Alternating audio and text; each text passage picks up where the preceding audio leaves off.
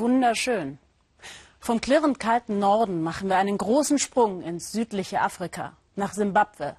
Dort hält Robert Mugabe, der greise Präsident, gar nichts von Frauen in hervorgehobenen Ämtern. Die sollten heiraten, Kinder kriegen und zu Hause bleiben. Doch jetzt bereitet sich ausgerechnet eine Frau auf seine Nachfolge vor. Der Präsident ist immerhin schon 91 Jahre alt. Es ist Grace Mugabe, seine eigene Ehefrau. Die fiel in der Vergangenheit jedoch eher durch ihre Konsumexzesse auf als durch politisches Engagement. Viele nennen sie deshalb im eigenen Land hinter vorgehaltener Hand auch Gucci Grace oder auch Disgrace, zu Deutsch Schande. Uli Neuhoff über die Ambitionen der First Lady in einem vom Mugabe-Clan völlig heruntergewirtschafteten Land. Ihre Anführer empfangen die Mitglieder der Regierungspartei in Simbabwe mit Singen. An diesem Tag wird Parteiprominenz erwartet. Und wer hier wichtig ist, zeigt schon der Name der Straße, über die alle schreiten müssen. Dr. Grace Mugabe. Die First Lady, wortkarg wie immer. Bis vor kurzem war sie vor allem eines, die Frau des Präsidenten. Sie besitzt ausgedehnte Ländereien in einer der fruchtbarsten Regionen des Landes. Graceland nennen viele die Großfarm sarkastisch nach dem Vornamen der First Lady. Einst gehörte das Land weißen Farmern, bis sie vertrieben wurden. Bei der Aufteilung fiel das größte Stück an die Frau des Präsidenten. Den Rest teilen sich 200 Familien. Doch Grace Mugabe will jetzt auch deren Land. Vor zwei Tagen kamen sie und rissen einfach unsere Häuser ein. Da hinten der Ziegenstall, erzählt Maita Piva. Hier war unsere Küche und dort hinten schliefen wir. Sie sollen abhauen, damit die First Lady einen Safari-Park eröffnen kann. Da stören die Häuser und die Menschen nur. Es ist wirklich schlimm, so schlimm, dass ich es gar nicht beschreiben kann, presst Maita Viva heraus. Denken die noch an die Zukunft? Was werden unsere Kinder tun? Es geht uns viel schlechter als früher.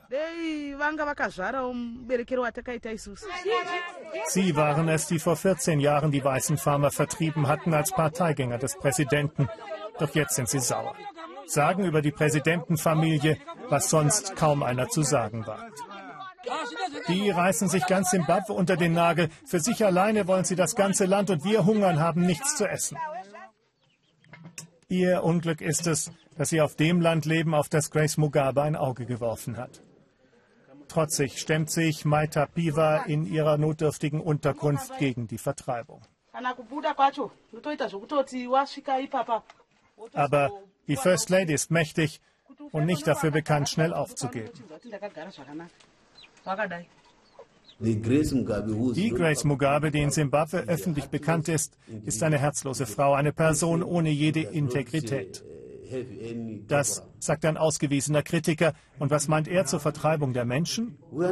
Das überrascht uns nicht im geringsten. Das ist einfach nur stringent mit dem, was in Graceland passierte. Dieser Name haftet ihr seit 1998 an, als sie sich mit Hilfe der Lokalregierung illegal Land aneignete. Es gibt nur wenige in Simbabwe, die offen ihre Meinung über Grace Mugabe äußern. Man muss oft zwischen den Zeilen lesen. Eine Frauengruppe in einem der Vororte Harares. Sie richten sich gegen sexuelle Gewalt, setzen sich für Frauenrechte ein. Parteipolitik spielt ausdrücklich keine Rolle und trotzdem, weil sie sich versammeln, ist das an sich schon verdächtig. Wir schreiben auf, was wir selber erlebt haben, hier bei uns in der Nachbarschaft, mein Primrose, Dinge, die uns stören, wie wir als Frauen behandelt werden. Politik in Simbabwe ist ein aggressives, nicht selten auch ein blutiges Geschäft. Und Grace Mugabe mischt seit neuestem auch öffentlich mit. Diese Leute, wettert sie gegen die Gegner in der eigenen Partei, sind wie Mistkäfer. Ihr kennt doch Mistkäfer, oder? Und Mistkäfer zertritt man, soll das wohl heißen. Simbabwe verstehen solche Hinweise. Grace Mugabe ist jetzt Chefin der Frauenliga ein weiterer Schritt in Richtung Präsidentenamt. Für die Frauen an der Pumpe wird sich dadurch wohl nichts ändern, das wissen sie. Sagen werden sie es aber nicht. Noch immer sprechen nur Männer für uns. Das ist uns gar nicht recht, denn sie bringen unser Anliegen dann der Mutter der Nation vor. Da geht viel verloren.